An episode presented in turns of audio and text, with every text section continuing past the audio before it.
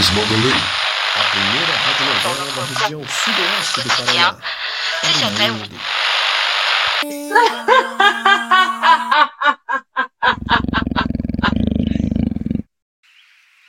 Oh, caro ouvinte, pensei que nunca amanheceria sobre os seus ouvidos outro raiar de dia. Mas eis que estou aqui, em carne, dicção e fala, como os olhos também já estão abertos de nossa adorável. Bem, da jovem Carmen de 58 anos atrás. É crucial entender o cerne da história, da história de Carmen, e não das árvores derrubadas pelo caminho. Na cabeça da menina Carmen haviam tantos questionamentos Quais eram os mistérios que as pessoas guardavam para si? O que faziam quando ninguém as observavam ou quando ninguém as julgavam por serem elas mesmas? O que sua família escondia para se manter unida? Será que existe alguém com dom suficiente para desvendar mistérios que são alheios à sua própria vida? Não me custa tentar saber. Preciso fazer mais as coisas que venho matutando na minha cabeça. Como odeio esse lugar. Bom dia desprezável, amarga e odienta vida. Carmen, a desprezível Carmen para os íntimos. Desceu as escadas em um silêncio profundo. Fez questão de demonstrar que não estava ali, mesmo cercada sempre por empregados. Não queria esbarrar em nada e nem em ninguém. Sentia que seriam os primeiros passos do seu futuro, os primeiros que poderia dar sozinha em busca de Ivaneci, entrou na cozinha. Um cômodo que sua mãe Elga chamava de. Cego. Um lugar que não pode ser visto. Não pode ser adentrado, falado e lembrado. Compreendeu, Carmen? Teresa, a cozinheira, estava distraída, fazendo café e cortando frutas, e não notou a presença de Carmen. Splash, splash. O que falar com alguém que eu não conheço? E por que eu não conheço alguém que faz minha comida todos os dias? Olá! Ave Maria Santíssima! Não faça mais isso, senhora. Desculpe-me, o café ainda não está pronto. Prometo que tudo ficará do seu agrado em alguns minutos. Não se preocupe, eu que devo me preocupar. Se preocupar, senhora? É, um dia você simplesmente pode cansar de ser um ponto cego e, sei lá, envenene toda a minha família, sendo lembrada por conseguir fazer o que nenhuma outra pessoa jamais conseguiu. Não me dê ideias. hum, desculpe meu senso de humor, senhora. Não se desculpe, eu aprecio. Vim falar com minha empregada, sabe onde posso encontrá-la? Ela saiu bem cedo para ir na mercearia. Ainda não voltou. Essa mercearia anda me parecendo macho. Mas não posso afirmar nada. Se for algo grave e eu puder ajudar. Obrigada. O assunto é pessoal. Uh, caso perguntem por mim, diga que não tarda a voltar. Melhor, diga que ainda não desci para o café. Sim, senhora. Você pode nos matar, mas mesmo assim nos serve. Sabe quanto poder você tem sobre suas mãos enquanto corta suas frutas? Ou quando prepara as refeições? Você me assusta. Eu respeito você. Bom dia. Hum, maluquinha, maluquinha. Splish Splash foi o tapa que eu dei. Saindo pela porta da cozinha, caro ouvinte, podíamos chegar até a estufa de hortaliças, verdes, robustas, cheirosas da terra. Aquela era sua terra, até então desconhecida. Um sudoeste de chão amanhecido entre vergamonteiras e milharais. Para buscar o que havia contornado as montanhas do horizonte, Carmen sentia-se presente e reconhecia o seu lugar. Ela deveria saber onde ficavam as coisas e como chegar até elas, antes que se apoderassem daquilo que era seu. Sempre presa à janela da frente, Carmen fazia a matéria com o nascer do sol, entre as árvores de frutas, hortênsias e odores. Isso cheira cocô. Cocô de vaca. Ai, é cocô. Ai, lá vem a vaca. Já acordada, senhora. E aqui atrás? Ah, cala a boca, linguaruda. Vá levar essas cobras. Finge que não me viu e depois volte aqui. Com licença. Eu já volto. O café será servido, senhora. Sua mãe e seu pai já desceram e perguntaram pela senhora. O que você falou? Disse o que a senhora havia me pedido para dizer. Obrigada. Pode me deixar um pouco aqui sozinha pensando? Eu não irei tomar café com eles, vou depois. E peça para Ivanesse vir até aqui e não abrir aquela boca de latrina. Sim, senhora. Tudo era novo e se apresentava a Carmen como se as sensações e percepções criassem formas e volumes. A luz do sol erguia-se sobre as carroças e os roçados, e Carmen arrastaria como uma deusa primordial a luz para dentro de sua casa. A luz ofusca, mas clareia aquilo tudo que deve ser percebido e clareado. A senhora queria falar comigo? Sim. Com relação àquela pessoa, você poderia me levar para ver o que ela tem a me dizer sobre o tal Dom? Claro, senhora, mas eu saio apenas no fim da tarde. E não sei se a senhora deve sair por aí na lua cheia. O, o lugar é meio longe e bem. Sem problemas. Meu irmão é lobisomem. Então, se a senhora quiser mesmo ir, me espere aqui perto do fim da tarde. Aí eu levo a senhora lá. Estarei aqui. Cansei de ver o pôr do sol da minha janela mesmo. Bem, caro ouvinte, se ela não desvendasse nenhum mistério, ao menos teria suas próprias conclusões sobre as coisas, e isso ninguém poderia tirar dela. Então deu as costas à paisagem que havia conhecido, direcionando-se à varanda do café da manhã, pela parte lateral da casa. Era um belíssimo lugar aberto e repleto das mais belas flores e trepadeiras. As xícaras e as pessoas não se encontravam à mesa, para sua sorte. Sentou-se, fazendo as contas dos talheres utilizados. Deduziu que Pedro estava em sua casa, provavelmente para tratar o assunto misterioso no episódio anterior. Sim, caro ouvinte, ouça o episódio anterior.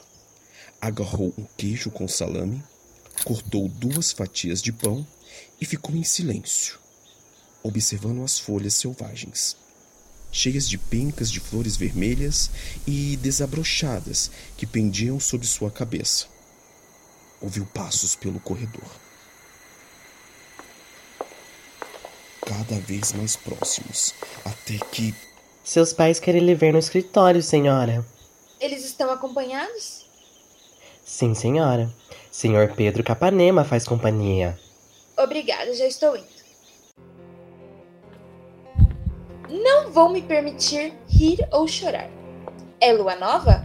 Pode ser uma lua nova. Mesmo que esteja cheia sobre o céu, meus pés não querem ir. Mas minha razão insiste que abra aquela porta. Que eu abra aquela porta. E lá vamos nós. As minhas joias! Olhe, Pedro, como ornam com o meu novo corte de vestido.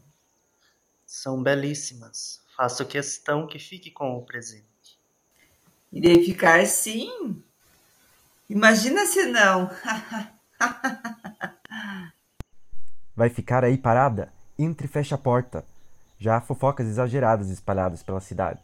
Começa assim, com assuntos tratados de portas abertas, como se a cozinheira, a empregada ou qualquer outra pessoa tivesse sagacidade para compreender tais assuntos. Fecha a porta. Você me entendeu, Carmen? Vamos logo, que eu preciso voltar para Madeireira Pinheirais, pois a história não se constrói sozinha. Certo. Me chamaram? É sobre aquele assunto misterioso que interrompeu o nosso jantar de ontem, mamãe? Sim, filha querida. Olha essa. Enfia essa joia no. Carmen, o que é isso? Está vendo, Esgídio? Quando eu dizia que estava mais do que na hora dessa menina arrumar um bom marido, que ele colocasse alguns miolos nessa cabeça, Daqui uns dias está querendo sua mãe, vivendo como uma selvagem no meio da floresta. Ou como seu filho, o lobisomem. Chega! Desculpe-me, Pedro, por presenciar tais ânimos acalorados. Não se preocupe, Sr. Madeleine, mas posso dar a boa notícia? Você será muito feliz, Carmen. Mais do que eu já sou aqui nesta casa? Pois bem, me deixe adivinhar. Adoro jogos. Mais do que o papai quando vai para São Paulo e volta sem nenhum tostão no bolso. O que é isso? Espere, eu sei a resposta. Irei casar com alguém maravilhoso, assim como Pedro? Você já sabia? Claro, papai, o meu maior sonho sempre foi este. Casar com Pedro? Por que não nos disse isso antes? não, lógico que não é me casar. Não conhecem ironia? Pois bem, eu vos apresento. Ironia. Meu sonho sempre foi viver o resto da minha vida com um velho que provavelmente tocou mais pianos do que em qualquer mulher. Tudo isso para quê? Para salvar os negócios da família? Salvar? Exageros femininos. Posso lhe apresentar os balanços. Eu estou falando e quero ser ouvida. Carmen, como você ousa levantar a voz para seu pai? Cala sua boca, vagabundo. Já coloco você e seu amante de madeireira na roda. E não adianta fazer essa cara de vadia perplexa. Que foi? Por que estão me olhando? Virei um móvel mudo e estático, por acaso? Sou um monstro? Como quem? Como minha avó, Mari? Meu irmão, Casimiro? A propósito, esse corte não ficou bem em você. Até mais, seus merdalém, senhor pianossauro. Não fica bem em mim? Vocês ouviram isso? Tenho que procurar a costureira. Com licença, senhores. Para trancar-se em seu quarto, Carmen subiu velozmente as escadas, levando consigo o que encontrou no caminho. Após tanta decepção, seu quarto lhe serviu de refúgio, caros ouvintes. Um refúgio do resto daquilo que ela sempre foi. E as horas começavam a passar. Ela não abria a boca, não piscava, não dormia, não tinha qualquer ação.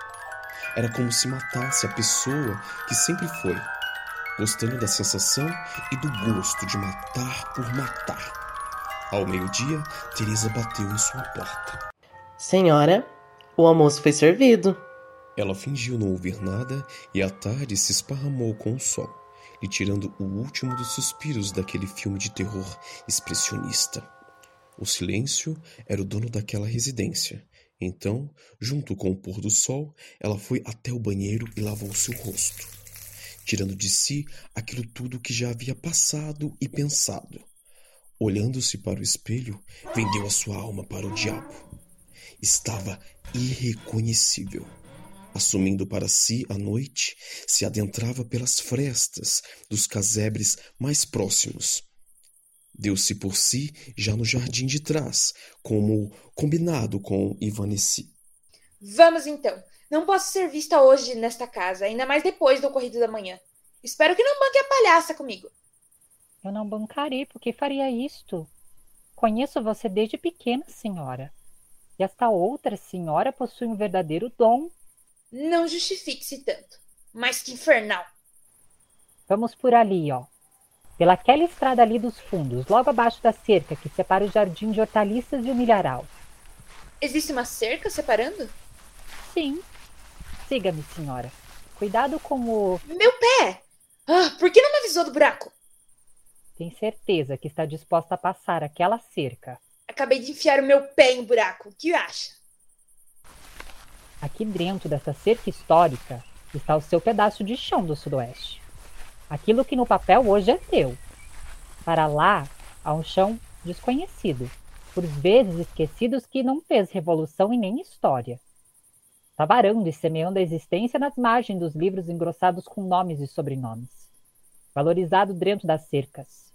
A sua vida inteira sempre foi para frente, olhando a estrada da frente coberta de araucárias e caminhões levantando poeira, então, bem-vinda à Estrada dos Fundos, empilhada de pedras, histórias e ossos. Cala a boca e vamos, se quisermos pegar a pessoa acordada ainda.